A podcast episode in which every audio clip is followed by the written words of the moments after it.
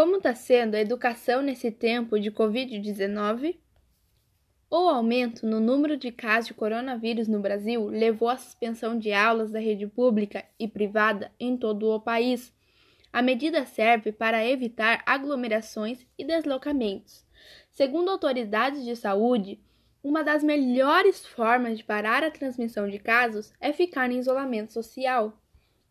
Sem aulas, estabelecimentos de ensino têm adotado a educação à distância, com uso de computadores e atividades complementares para dar continuidade à aprendizagem das crianças. No entanto, nem todos os estudantes do país têm acesso a computadores e à internet de qualidade. Outro problema é manter a concentração de crianças mais novas, enquanto os pais também trabalham em casa. Como será o retorno das aulas quando tudo isso passar?